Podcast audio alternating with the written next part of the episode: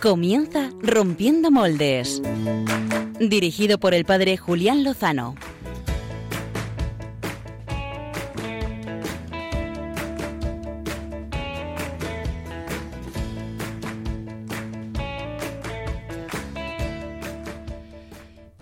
Muy buenas noches, queridos amigos de Rompiendo Moldes, queridos amigos de Radio María, en esta nueva etapa en la que Radio María cuenta con nuevos eh, estudios. Eh, estamos casi a punto de disfrutar de ellos, todavía a nosotros no nos ha tocado, pero somos Rompiendo Moldes. Estamos muy contentos de poder hacerlo también, pues eh, todavía en estos antiguos estudios, con las ganas de probar los nuevos, que seguro que si nuestros programas suenan habitualmente bien, ya verán cuando estemos en los nuevos. Donde nace todo, justo en la raíz.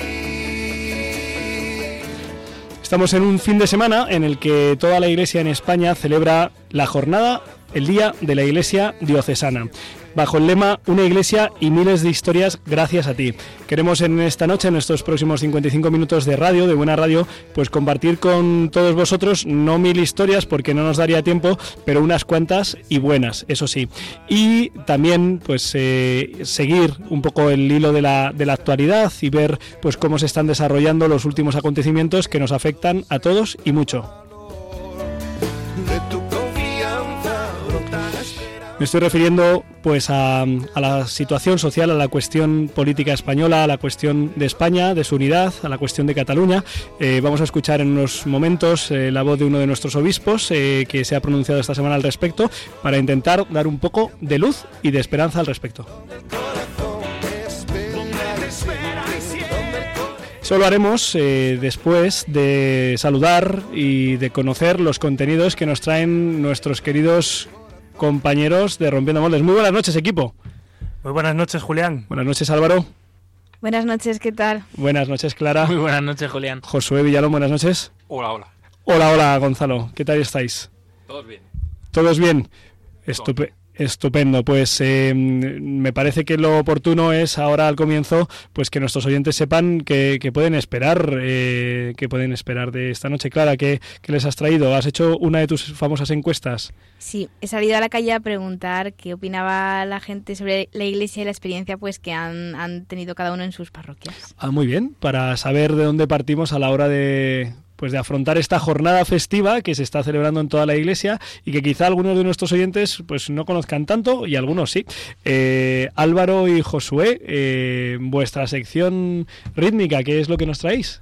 Pues hoy nos hemos recorrido medio, medio mundo para en busca de los eh, en teatros del mundo para traeros una ópera, una cantante de ópera muy importante, que Ah. ya sorprenderemos luego. Oye, pues esto es interesante. No- yo creo que es la primera vez que traemos ópera aquí a este programa, no, no estoy seguro. Eh, Pero no es la primera vez que damos el cante. eso sí es verdad, eh, José Villalón, eso lo hacemos habitualmente. Hablando de cante, Gonzalo Castillero. Yo tengo ganas de estornudar, Eh, ¿Cómo? pero es por otro motivo. Eh, no entiendo nada. No tiene nada que ver. Mi sección, no, que quiero estornudar. Que, que mi sección es, eh, he ido al cine, he ido al cine. ¿Has ido al he cine? ido al- Muy bien, Eh, fenomenal. Pues eh, nada, yo quiero decir que estamos intentando entrar a nuestro, eh, mm, ¿cómo se llama? El, el lugar donde se reciben los correos electrónicos. Correo electrónico. Gracias, esto es. Estamos intentando entrar a nuestro correo electrónico, pero como han configurado nuevo aquí en Radio María de una cosa, una forma muy moderna, pues no soy capaz. Así que cuando lo consiga, pues eh, saludaremos y responderemos y tomaremos nota de las iniciativas que nos han nos han presentado. Eh, al final de al final del programa llamaremos a Pachi Bronchalo para que nos traigan los enredos, dado que no ha podido estar aquí presente y que María Redondo está pachucha. También saludamos a Cristina Lozano, que yo creo que no sé si está pachucha o le habrán pegado a lo mejor algo los niños, que esto es muy frecuente en los colegios, o, estará agobiada con los exámenes, o, o es sábado noche y, no sé, no sabemos. Eh, vamos a abordar, como os decía, el, el tema de el tema del día de la Iglesia diocesana, pero antes quería eh, compartir con todos los oyentes de Radio María eh, la voz del obispo de la diócesis de Getafe, monseñor Joaquín María López de Andújar, que esta semana eh, pues dirigía, compartía con todos pues los que le quisieran escuchar su impresión respecto a la situación que se ha generado eh, en Cataluña y en toda España eh, al hilo de los acontecimientos políticos. Le escuchamos su intervención y después eh, comentamos. Ante la amenaza secesionista que estamos viviendo en Cataluña y el desprecio y manifiesta desobediencia a las leyes y a la misma Constitución que están mostrando determinados dirigentes políticos, creo que es bueno hacer algunas consideraciones que me parecen esenciales. Primero, la Constitución es hoy el marco jurídico ineludible de referencia para todos los españoles. Es verdad que la Constitución de 1978, como toda obra humana, no es perfecta, pero nadie puede negar que ha sido y sigue siendo el fruto maduro de una voluntad sincera de entendimiento y la garantía de una convivencia armónica entre todos. Segundo, España es fruto de un complejo proceso histórico que hemos de tener en cuenta sin ignorar ni deformar, ni mucho menos manipular emocionalmente la verdad de los hechos. La unidad histórica y cultural de España puede ser manifestada y administrada de muy diversas maneras. La Iglesia no tiene nada que decir acerca de las diversas fórmulas políticas posibles. Son los dirigentes políticos y, en último término, los ciudadanos mediante el ejercicio del voto, previa información completa, transparente y veraz, quienes tienen que elegir la forma concreta del ordenamiento jurídico más conveniente. Ninguna fórmula política tiene un carácter absoluto. Ningún cambio podrá tampoco resolver automáticamente los problemas que puedan existir. En esta cuestión la Iglesia se limita a recomendar a todos que piensen y actúen con la máxima responsabilidad y rectitud, respetando la verdad de los hechos y de la historia, considerando los bienes de la unidad y la convivencia de siglos, guiándose por criterios de solidaridad y de respeto hacia el bien de los demás, y en todo caso, respetando siempre la voluntad de todos los ciudadanos afectados, de manera que las minorías no tengan que sufrir imposiciones ni recortes de sus derechos, ni las diferencias puedan degenerar nunca en el desconocimiento de los derechos de nadie, ni en el menosprecio de los muchos bienes comunes que a todos nos enriquecen. Tercero, poner en peligro la convivencia de los españoles, negando unilateralmente la soberanía de España, sin valorar las graves consecuencias que esta negación podría acarrear, sería moralmente inaceptable. Convertir el Parlamento catalán, sede de la soberanía popular, en una herramienta al servicio del separatismo, en la que los partidos no independentistas no son tenidos en cuenta, además de ir contra la Constitución y contra el mismo reglamento de la Cámara, es de una gran irresponsabilidad. Ciertamente, la Constitución es modificable, pero todo proceso de cambio debe hacerse según lo previsto en el ordenamiento jurídico. Pretender alterar este ordenamiento en función de una determinada voluntad de poder local o de cualquier otro tipo, sin tener en cuenta los mecanismos jurídicos que el propio ordenamiento tiene previstos para cualquier cambio legislativo, es inadmisible. Sería romper las reglas del juego y esto hace imposible la convivencia. Para poder vivir en paz es necesario respetar y tutelar las leyes y el bien común de una sociedad que tiene ya muchos siglos de historia. Invito a todos los miembros de la Iglesia a elevar oraciones a Dios a favor de la convivencia pacífica y la mayor solidaridad entre los pueblos de España por caminos de un diálogo honesto y generoso, salvaguardando los bienes comunes y reconociendo los derechos propios de los diferentes pueblos integrados en la unidad histórica y cultural que llamamos España. Para todos un saludo cordial y mi bendición. Además de sus criterios y de sus palabras, pues nos hemos llevado de regalo eh, esta bendición de, don Joaquín. Eh, yo solo quería resañar eh, varios, varias cuestiones. En primer lugar, que el grueso de la intervención de don Joaquín procede eh, casi, casi literalmente del documento de la Conferencia Episcopal Española eh, aprobado en la Asamblea Plenaria, es decir, eh, por todos los obispos de España, titulado Orientaciones Morales ante la situación actual de España. Es una instrucción pastoral que se publicó el 23 de noviembre de 2006, hace ahora prácticamente justo nueve años. don Joaquín toma pie y, aporta pues eh, la reflexión que en aquel momento eh, en torno pues a, a, las distintas cuestiones que afectaban a España, pues preocupaban a los obispos porque es una preocupación para todo el país. Eh, la apelación a la grave inmoralidad de la unilateralidad, el hecho de romper pues es, ilegalmente las reglas del juego no es una valoración de don Joaquín, sino de todos los obispos de España. En segundo lugar, me ha tocado esta semana ver las reacciones en las redes sociales, especialmente en Facebook, eh, que ha tenido pues esta, este escrito. Y debo confesar con mucha tristeza pues como desde el ámbito independentista catalán eh, han sido muchos eh, los que han, han, sido ofensivos, han insultado, eh, injuriando, incluso blasfemando eh, pues contra don Joaquín, también contra, contra la fe, ¿no? pero especialmente contra don Joaquín. Eh, me entristece profundamente ver cómo ante una manifestación respetuosa, que uno puede compartir o no, como es la de don Joaquín, eh, pues desde los ámbitos en los que se está promoviendo todo el proceso independentista, pues se reacciona con, con violencia, injustamente, sin moderación, sin buscar el diálogo. Me llama la atención pues que prácticamente todas las manifestaciones, intervenciones la, al texto en castellano de don Joaquín han sido en lengua catalana, lo, que, lo cual hace difícil el diálogo y la interacción con aquellas personas que no tenemos la, dicha de, conocer esta lengua. ¿no? Lo quería poner encima de la mesa. Me parece que es un tema que, que nos preocupa a todos, que debemos rezar. Eh, me ayudó a leer el artículo de Josep Miroy Ardebol en eh, Alfa y Omega el pasado jueves, que recomiendo a toda la audiencia. Eh, me gustaría escuchar a eh, personas de iglesia, de la iglesia en Cataluña. Eh, lo hemos intentado desde Rompiendo Moldes, pero pues no siempre son fáciles las gestiones y esta hora tampoco es sencilla a veces de, de encontrar personas que puedan hablar en esta franja horaria. Lo seguiremos intentando porque nuestro deseo es eh, intentar encontrar cauces de encuentro, de convivencia, de unidad, de concordia. Eh, ojalá lo consigamos, ojalá logremos entendernos mejor unos a otros y ayudarnos, porque de lo contrario, pues seguramente las consecuencias pues sean muy negativas para, para todos. Eh, dicho lo cual, eh, aquí lo dejamos para que los oyentes pues hagan sus valoraciones, tomen pie de los criterios que ha compartido con nosotros, en este caso don Joaquín, dando voz a todos los obispos. Y ahora, pues vamos a pasar al tema de portada, eh, que sin más dilación comenzamos.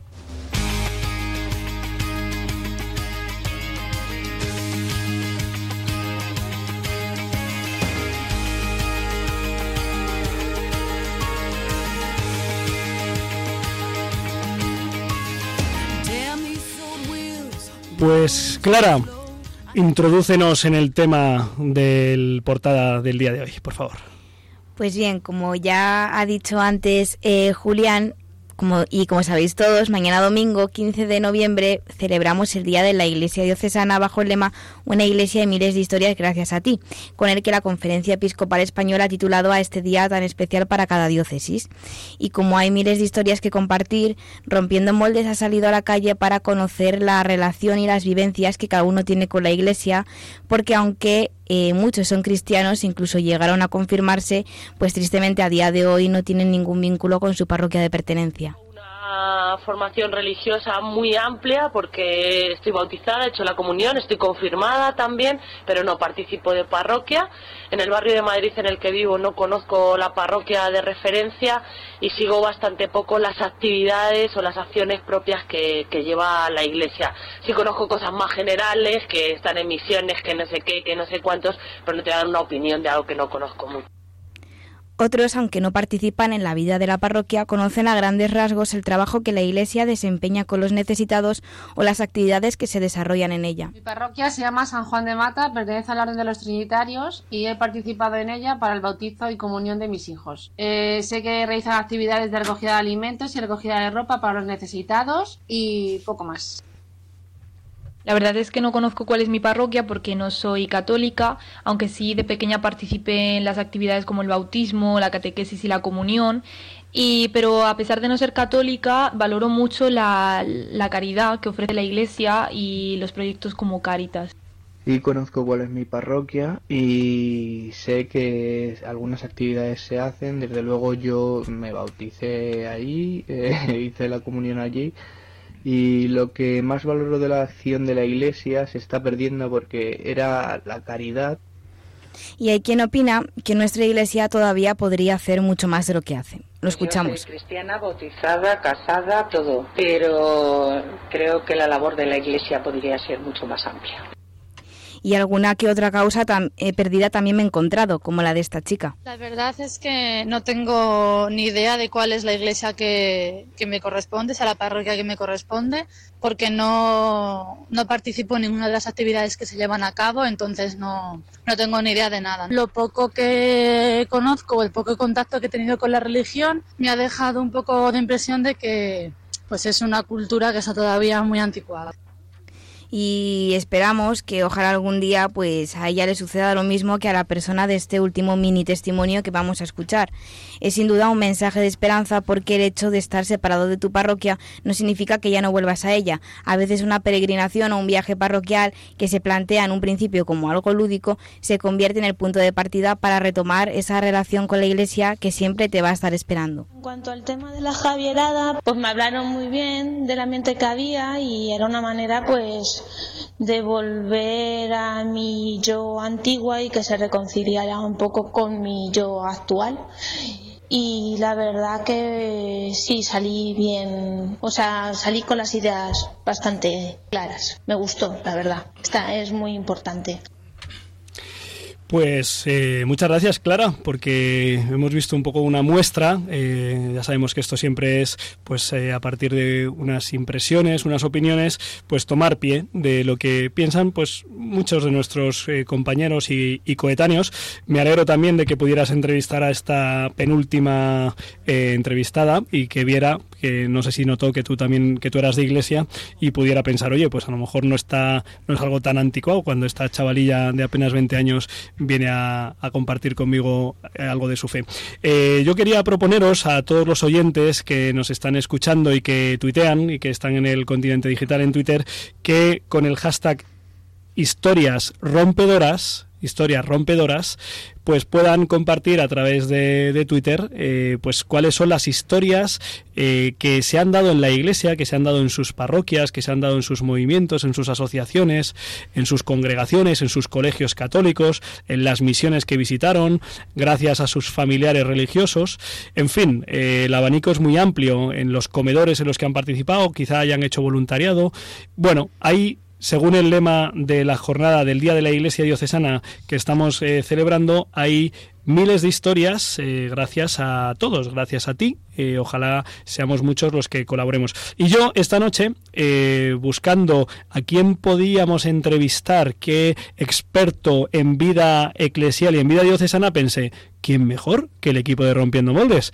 Personas de trayectoria y de vida cristiana que seguro que conocen, no sé si mil, pero alguna historia que merece la pena ser compartida. Así que con el hashtag y con el lema y con la orientación de historias rompedoras de esta nuestra iglesia diocesana, es decir, de la iglesia de las parroquias, de la iglesia de nuestro entorno cercana, pues os doy paso, queridos colaboradores.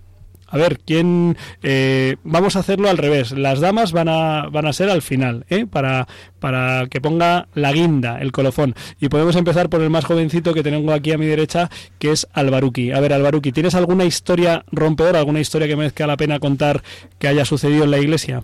Vaya hombro has venido a tocar, Julián.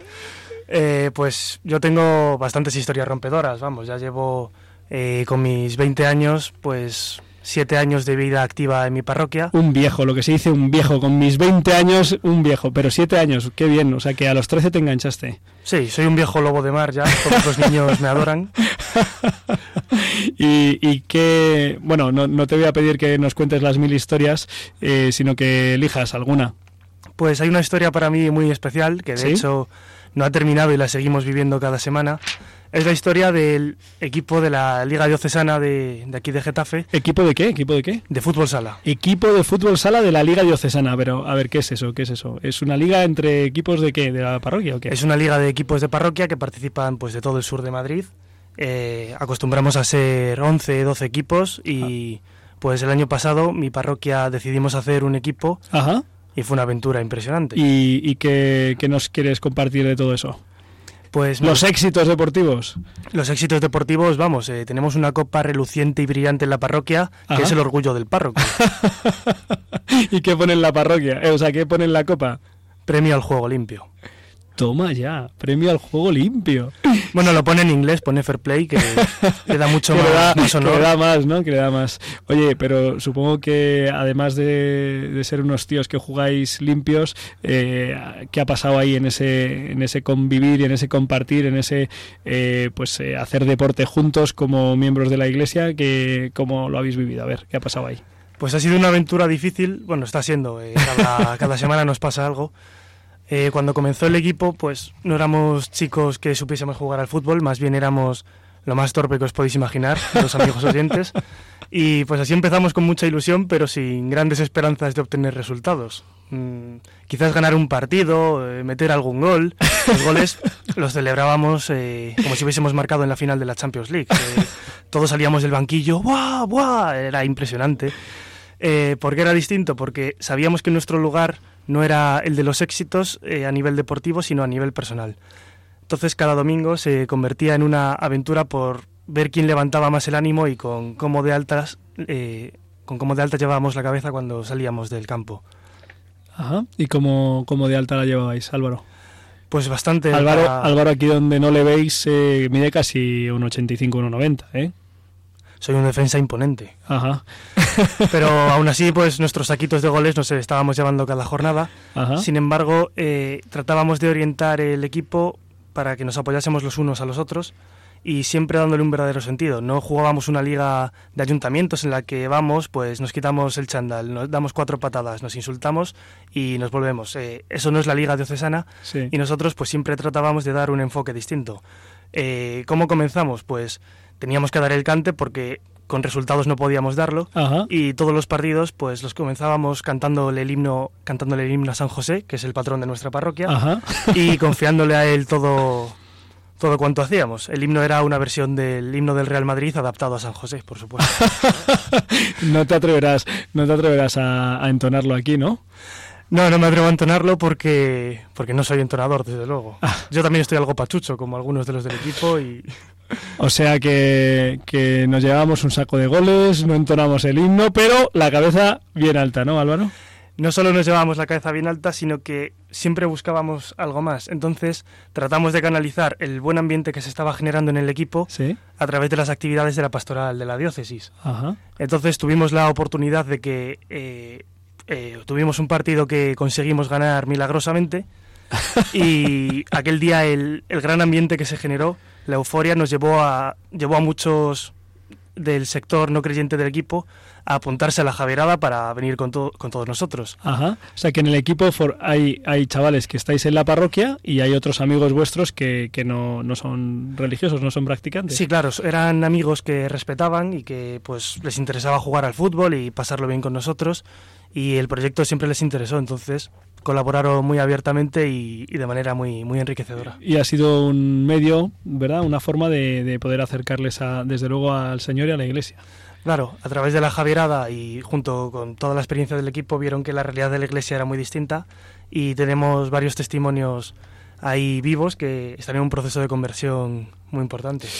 Pues Álvaro, sin duda esta es una de las mil historias eh, de las que habla el lema de la Iglesia Diocesana que, que merecen la pena ser conocidas. Hay tantos entre nuestros jóvenes y mayores que desconocen el rostro de verdad de la Iglesia que es alucinante. Yo, sobre todo cuando me toca a través de redes sociales entrar en contacto con personas que no, no nos conocemos personalmente, tienen una visión muy deformada y bueno, pues ahí estamos en esta labor comunicativa de lo que es la Iglesia. Eh, no sé si quieres añadir algo más o damos paso a otro de los compañeros de aquí de Rompiendo Moles, Álvaro. Nada, saludo a todos los compañeros del equipo. Eh, les digo que la U de San José es grande y que ahora en esta nueva temporada que estamos comenzando va a estar repleta de éxitos y de testimonios todavía mejores. Muy bien, Álvaro.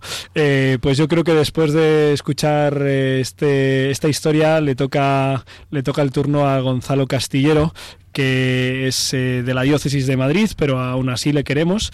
Eh, los demás, como sabéis, pues eh, prácticamente todo el equipo de Rompiendo Moldes somos de la diócesis de Getafe, al sur de Madrid, pero queremos a todos. Y Gonzalo, no sé si tú, de las historias que conoces, ¿cuál quieres compartir con Yo nosotros? pensé que me ibas a reservar para el turno de las damas. Pues no, no porque tengo claro lo del tema de eh, chicos y chicas. No, no siempre es tan fácil, pero es así. Pues eh, yo te puedo contar eh, dos historias que me pillan bastante cerca. es gente a la que conozco bien porque me ha tocado compartir muchos años de mi vida con ellos. De hecho, si no fuera por ellos, yo no estaría aquí. Me estoy refiriendo a mis padres. Cada uno de ellos eh, en determinados momentos eh, ha colaborado eh, activamente con la Iglesia. ¿Sí? En el caso de mi madre, por ejemplo, durante un tiempo estuvo echando una mano en la alfabetización a personas gitanas. Toma ya.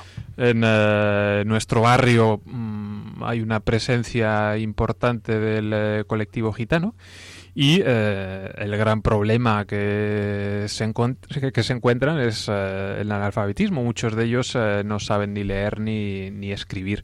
Estamos hablando de, de, gente pues con 30, 40 años, es decir, personas mayores, pero que en su vida pues no han tenido la oportunidad de ir al colegio, educarse y aprender con lo cual eh, tienen unas necesidades, unas carencias importantes en ese sentido. Y desde eh, la parroquia eh, se les ofrecía la posibilidad de educarse y de formarse a través de personas voluntarias que, como mi madre, pues acudían a darles clase, a enseñarles a leer y a escribir. Evidentemente, mm, para ella al entrar en contacto con esa realidad, pues también era absolutamente enriquecedor porque eh, cuando volvía de aquellas clases pues eh, nos contaba muchos de los casos eh, de los alumnos o de las alumnas que tenía en clase y te dabas cuenta desde luego pues de la situación en la que en una ciudad como la nuestra todavía hay gente que no sabe ni leer ni escribir, lo cual pues desde luego pone a veces los pelos de punta, ¿no? Porque ya hoy en día nos creemos que, todo el mundo sabe leer y escribir, pero no es así, ¿no? Dentro del, colectivo gitano, pues todavía había mucha gente en esta situación. Oye, qué bonito esto que cuentas de tu madre, que, que no, que no lo habíamos, que no lo habías compartido, por lo menos conmigo nunca. ¿Y de tu padre?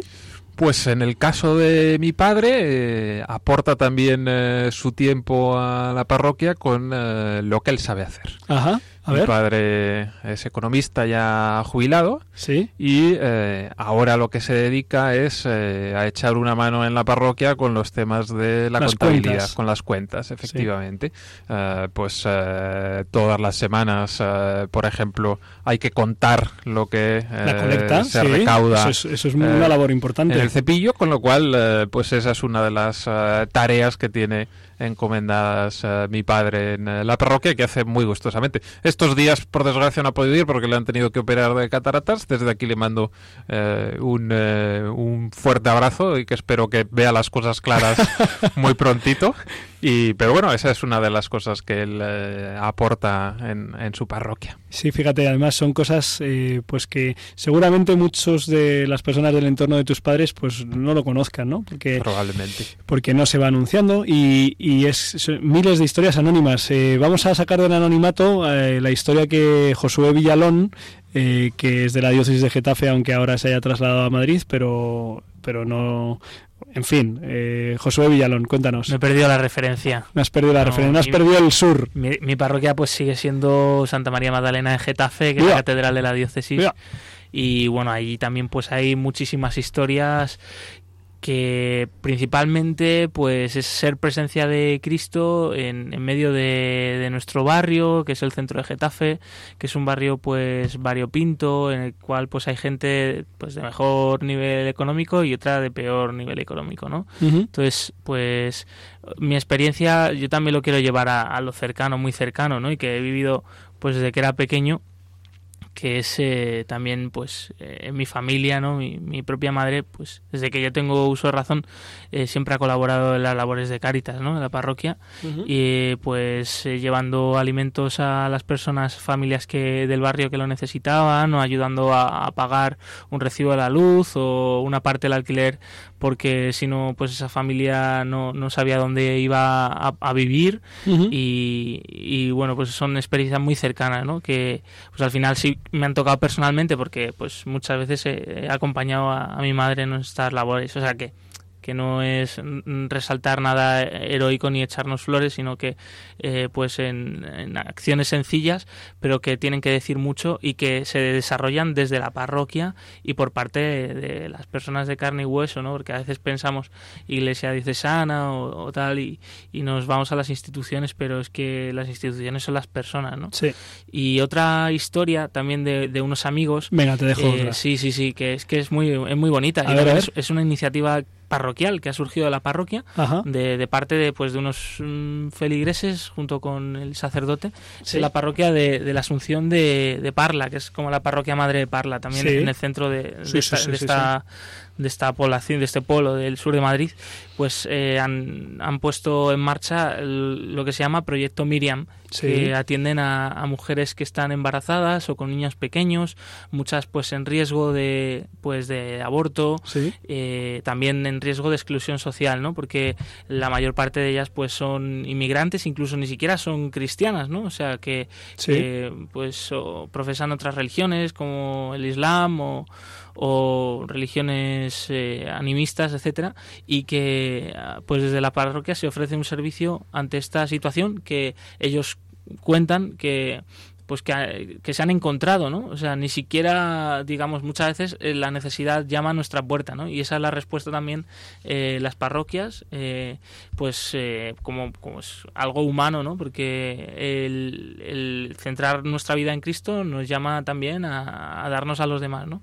Y es un proyecto muy bonito que tengo la, pues, la alegría de poder conocer en primera persona y, bueno, que a mí me, ha llamado mucho la atención y como igual, un ejemplo más de cómo desde la propia parroquia, la propia comunidad eh, local, eh, pues se pueden hacer muchísimas cosas por los demás y en el plano humano y eso nos lleva a lo espiritual también, ¿no? Porque allí estamos también para hacer ser otro Cristo en medio de nuestro barrio, de nuestras familias, de nuestros amigos, de las personas más cercanas que muchas veces están sufriendo mucho y no lo sabemos, ¿no?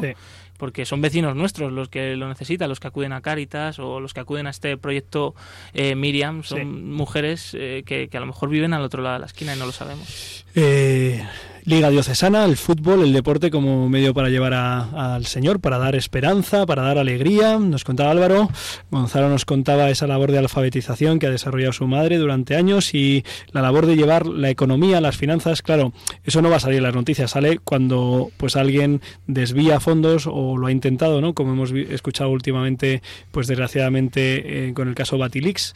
Eh, Josué Villalón nos hablaba de acompañar a su madre con Cáritas a llevar ayuda a personas necesitadas y también de este proyecto Miriam, Precioso en Parla, ayudando a mujeres eh, pues embarazadas que quieren llevar adelante con ilusión eh, pues la nueva vida que tienen en su seno, pero que no siempre es fácil. Y, vamos a preguntar a, Clara, Clara Fernández, ¿tú qué historia compartirías hoy con nuestros oyentes?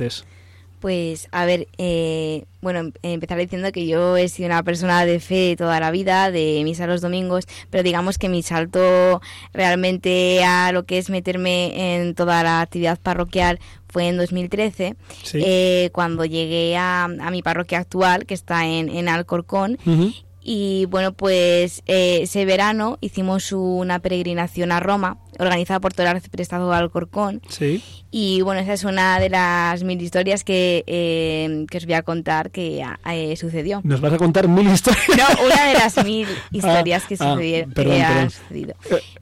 pues fue que, bueno, fuimos 100 jóvenes, o sea, más de 100 jóvenes de todo el arciprestazgo. Y entonces resulta que vinieron pues un grupo de, de cinco chicas eh, que eran eh, totalmente ateas con el único objetivo de pasárselo bien y conocer gente nueva y de eh, conocer, el mundo. Exacto. Y pues eso fue algo que, que a mí particularmente me tocó muchísimo el, el, ver todo el proceso todos los días con ellas y cómo poco a poco pues se iban convirtiendo, cómo poco a poco pues mmm, con eh, todo lo que estábamos viviendo pues ellas eh, sintieron lo mismo que nosotros y eso pues no sé, creo que, que es una historia súper bonita de destacar y que pues que a todo el mundo le puede pasar, que es mm, que al principio vas eh, pues eh, buscando pasártelo bien y, Dios de repente pues toca tu vida y, te cambia. Eh, las divinas, ¿no? Las divinas. Las sí. divinas. la llamáis las divinas. Sí. Eh, he leído un reportaje escrito por Clara Fernández que contaba pues este proceso hermoso. Pues, pues sí, es verdad. Eh, tampoco saldrán en Antena 3 eh, o en Telecinco o en la Sexta o en la 4 o en la 1. No, no creo que salgan estas chicas ni los amigos de Albaruki que se han acercado al Señor y a la Iglesia a través del fútbol. Eh, tampoco saldrán, pues yo, yo tengo mil historias o, o, más y ahora mismo pues me viene a la cabeza solo de mi parroquia de Cien Pozuelos pues la historia de Félix que está en el seminario, la historia de Daniel que está a punto de bautizarse, eh, la historia de pues de matrimonios, de familias, de mayores, de enfermos, la historia pues de, de Joaquín, que es un voluntario de Basida que primero fue rescatado él por el amor de Dios y por el amor de la Iglesia y ahora pues sirve a los enfermos de SIDA, toxicómanos, adictos, a Carlos eh, de el Chenáculo que entrevistábamos hace un par de meses aquí y que conocí personalmente hace apenas dos semanas y me impactó muchísimo, muchísimo ver la labor de la Iglesia eh, que ayuda a liberar de las cadenas de las adicciones. Eh, me acuerdo de Milagros, que estuvo enganchadísima con todo el tema del New Age, el esoterismo, el Reiki y estas cuestiones pues pseudo religiosas de espiritualidad oriental que al final pues la captaron para una especie de secta y que fue liberada pues en parte vamos eh, por la iglesia a través del camino neocatecumenal me acuerdo de Elena la chica de mi parroquia letista que entró a rezar un día y que la semana que viene se confirma en la parroquia. En fin eh, podría contar unas cuantas eh, divertidas y profundas y hermosas y seguro que los oyentes podrían contar muchas más así que los que tuiten pues que la compartan las compartan si quieren con ese hashtag de eh, cómo era historias rompedoras verdad y aquí lo aquí lo dejamos. Vamos a Vamos ahora a pasar a las secciones y conviene que sigamos rompiendo con historias que merecen la pena y vamos a dar paso a Gonzalo Castillero.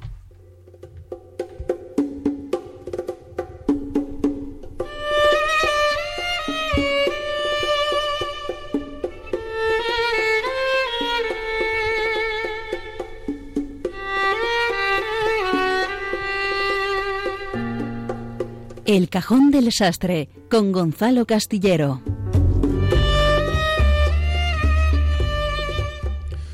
Mis queridos uh, rompedores, hoy os podría hablar uh, de la mar y de, los, y de los peces, o de las bondades de la baba de caracol, si es que las tiene o se supiera algo de ellas. Ajá. O de mis secretos de belleza, ¿verdad, Clara? Si es que los tuviera también. Pero no, amigos, no. No pienso hablaros de todas esas cosas banales os, os voy a contar uh, mi vida. Podría, podría, hablarnos los secretos de belleza clara. ¿eh? Eso sí, es verdad. Bueno, nos otro viene día. mejor conocer los suyos que los míos. los míos no, no son buenos. No. ¿De qué nos vas a hablar entonces, Gonza? De mi vida, ¿eh? ah. que es eh, absolutamente apasionante. O mejor, de las cosas eh, que me pasan, que no tienen desperdicio. A ver, a ver. Queridos oyentes de Rompiendo Moldes, yo os lo advierto. Si no os interesa, apagad vuestros transistores. Qué hermoso término el de transistor y tan en desuso. ¿Por qué nuestro lenguaje será tan caprichoso, tan caprichoso que hace que algunos términos pierdan vigencia? Precaución, amigo transistor. La senda es peligrosa, ya lo decía la canción. Pero bueno, en unos segundos os voy a decir cuál es... No me mires así, Josué. Era un chiste malo, ¿qué le vamos a hacer? En unos segundos os voy a decir cuál es la última película que he visto en el cine, pero ahora quiero que me digáis vosotros cuál es la última que habéis ido a ver. Little Boy. Little Boy. Little Boy. En el caso de Clara debe ser Benur. Precisamente Benur no. Pero Benur, Benur, ¿por qué no? Pues, pues porque a mí ese tipo de películas pues no me gusta. Bueno, pues vete a ver uh, Little Boy. Pero, eh, rompedores, yo estuve en el cine la semana pasada. Ajá. ¿Eh? Yo tengo vida social, aunque no lo creáis. Aunque también podría haber ido solo. Antes lo, lo, comentaba con Clara y me decía, pero ¿cómo es eso de ir solo al cine? Pues yo alguna vez he ido solo al cine y no pasa nada. No pasa nada. ¿Vosotros alguna vez habéis sí, probado? Sí, sí, sí. Gravity, lo recuerdo perfectamente. Peliculón. Yo no he conseguido ir al cine nunca solo porque necesito, necesito contacto social. No soy como tú, Gonzalo. Bueno. Yo una vez fui acompañado, pero eh, los como cuatro, si fuera solo. Los, los, cuatro que estábamos éramos los únicos que había en toda la sala. Pues el ir solo es una experiencia Sin duda, interesante sin también. duda, sí. Pero bueno, el caso es que yo fui al cine, no solo, ¿eh? y estuve en una película recomendable. ¿Con, ¿con quién fuiste? Bueno, eso me lo guardo para mí y para las personas que vinieron. Pero vimos, vimos una peli interesante también. ¿eh? Yo estuve um, en un filme muy recomendable que me he atrevido a traer a mi sastrería por si alguno quiere ir a verla y compartir sus impresiones eh, conmigo. Se trata de una pastelería en Tokio, dirigida por eh, Naomi Kawase. Se trata, queridos amigos, de una película de una directora japonesa que por algo llevó gafas de pasta. ¿eh? Bienvenidos al mundo del gafapastismo, amigos. Sumaos a él si tenéis eh, coraje y valor, Julián. Pronto estaréis hablando de cine iraní o de las últimas novedades de la filmografía finlandesa. Pero así somos nosotros, los que llevamos gafas de pastas. El caso es que a mí una pastelería en Tokio me pareció una película con muchos elementos que rescatar, con algunos valores sobresalientes. Se trata de la historia de un tipo que regenta una pequeña tienda de pastelitos artesanales en un barrio cualquiera de una ciudad eh, cualquiera, que es Tokio, como indica el título. Y por los cerezos que se ven en escena, pues también sabemos que es la capital de Japón. Pero bien podría ser Cuatro Vientos, por poner solo algún ejemplo. Es decir, el lugar nos da exactamente lo mismo. Lo importante es uh, la historia. Y el caso es que este hombre hace pasteles, pues igual que podría hacer filetes rusos, porque aquello como que no le emociona demasiado. Y un día se le presenta en la tienda una abuelilla ofreciéndose para trabajar allí. Una señora absolutamente entrañable que también tiene una de esas mil historias de las que hablamos hoy. El caso es que eh, a este hombre pues eh, le suena un poco a cachondeo que la vieja quiera trabajar allí, ¿no? Esta señora pues eh, a su edad se presente tratando de eh, trabajar cuando lo que tendría que hacer es estar eh, jubilada y descansando ya en su casa. Seguramente nos pasaría lo mismo a cualquiera de nosotros si nos encontráramos en la misma situación que este pastelero y se nos presentara pues una señora de casi 80 años pidiendo trabajo, ¿verdad, Julián? Sí, suena raro, sí. Pero, en cambio, la señora le demuestra a este hombre que sabe hacer el relleno de los pasteles mejor que nadie. Y lo mejor es que este hombre, que inicialmente había pecado de soberbio al mirar con un poco de desprecio a la anciana, pues termina dándose un baño de humildad y aceptándola y dándola a trabajo. Había sido el sueño de toda la vida de esta señora y el pastelero lo hace posible de una forma muy sencilla. A raíz de esa decisión, pues la vida del pastelero cambiará para bien. Y es que una pastelería en Tokio nos habla también de la importancia de las segundas oportunidades. Todos podemos cometer errores en la vida, pero siempre hay tiempo de enmendarlos. A través de estos dos personajes, pues iremos descubriendo la importancia que tiene también disfrutar de cada pequeño detalle de la vida, porque el Señor, y esto lo digo yo, no lo dice eh, la película, está en todo, en la naturaleza, en el viento, en los árboles que nos rodean, en la gente que tenemos alrededor. Os recomiendo pues que si queréis eh, vayáis a ver en algún momento una pastelería en Tokio de Naomi Kawase. Alguno dirá, pues oye, esto es un poco lento, ¿no? Bueno, pues sí, es eh, una peli japonesa, ¿qué queréis? Yo simplemente os recomiendo que tratéis de disfrutarla, que seguro que salís del cine con una sensación agradable, que es lo que a mí me pasó. La vida, mis queridos moldes, la vida. Pues muchas gracias por esta inesperada y sorprendente eh, propuesta. Eh, vamos ahora a cambiar de sección, vamos a escuchar los ritmos más desenfrenados, más apasionantes y más musicales de nuestro querido programa de Rompiendo Moldes aquí en Radio María.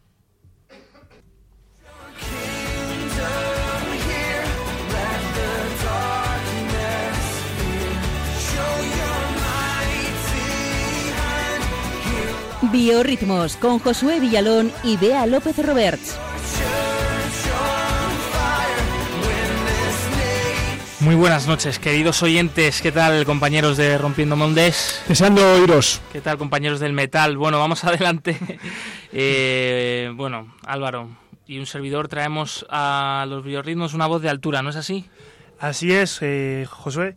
Eh, nos hemos recorrido medio mundo para traeros la historia de la historia y la voz de Montserrat Caballé, considerada como una de las mejores cantantes de ópera del siglo XX y del XXI. Eh, María de Montserrat Viviana Concepción Caballé y Folch nació en Barcelona en 1933 en el seno de una familia humilde.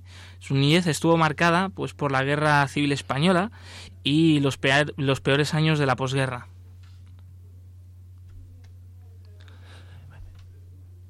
De sus padres, sobre todo, eh, sobre todo de su madre, recibió la primera formación musical básica. Le daba clases de solfeo y es algo que la cantante siempre ha valorado mucho. Eh, además, eh, recibió de ella la fe cristiana. Eh, Montserrat Caballé ha reconocido, de hecho, en, varias ocasiones, en varias entrevistas públicas, que, que, reza todos los días y que su fe en Cristo le ha acompañado en su vida y también le ha ayudado a mantener su matrimonio, a tener una familia unida, nada fácil para una artista de esta envergadura que viaja por todo el mundo y también eh, su fe le ha ayudado a educar, a transmitir precisamente estos sentidos, estos valores cristianos a sus hijos. Para la cantante, la pieza que más le ayuda a sentir a Dios, con la que más se emociona, reconoce, es la canción La Vierge de Jules Massenet y la escuchamos a continuación. Esto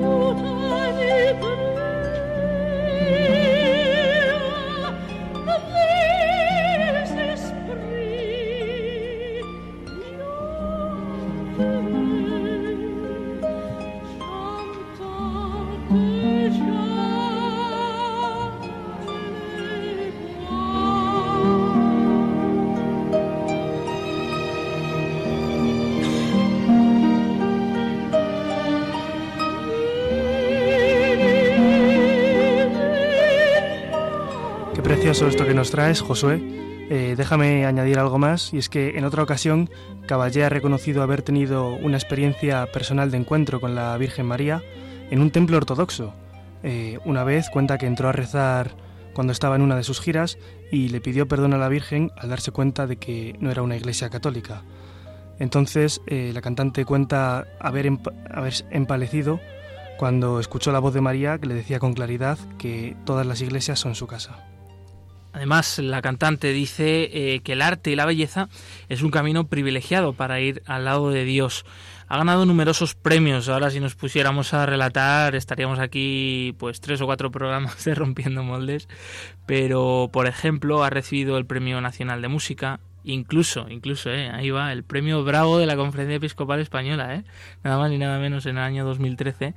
Eh, de todos ellos quizá destaque más el premio Grammy a la mejor interpretación vocal solista de música clásica, eh, recibido en el año 68, 1968, por su interpretación en el álbum Rossini Rarities. Y esta es la canción mm, de la cantante por la que recibió este premio Grammy, eh, titulado D'amore al dolce impero.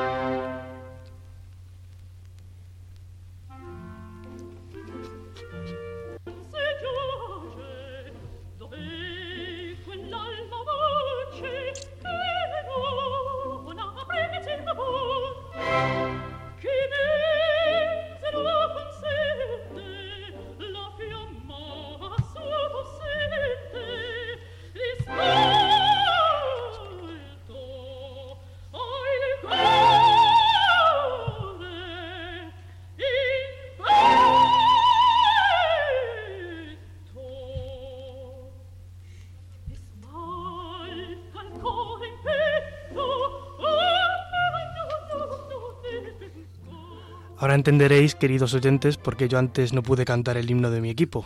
Si luego poníamos esto, es que quedaba demasiado por el suelo. Eh, a sus 82 años, Caballé sigue en los escenarios y sigue llena de entusiasmo, de energía y de agradecimiento. Ella eh, enfatiza mucho en dar gracias a Dios de que sí, le siga conservando la vida y la voz para poder dedicarse a los escenarios y se le sigue pidiendo para poder ayudar a los demás en todo lo que pueda, a toda la gente a la que le pueda llegar su música. Nos despedimos con la canción Barcelona, un dúo de la cantante con el artista Freddie Mercury, eh, todo un himno de las Olimpiadas de Barcelona 92, por cierto, las únicas Olimpiadas que se han celebrado hasta el momento en España. Y también hay que recordar, bueno, eh, es de destacar que, que Montserrat Caballé pues siempre se ha considerado profundamente catalana y española a la vez.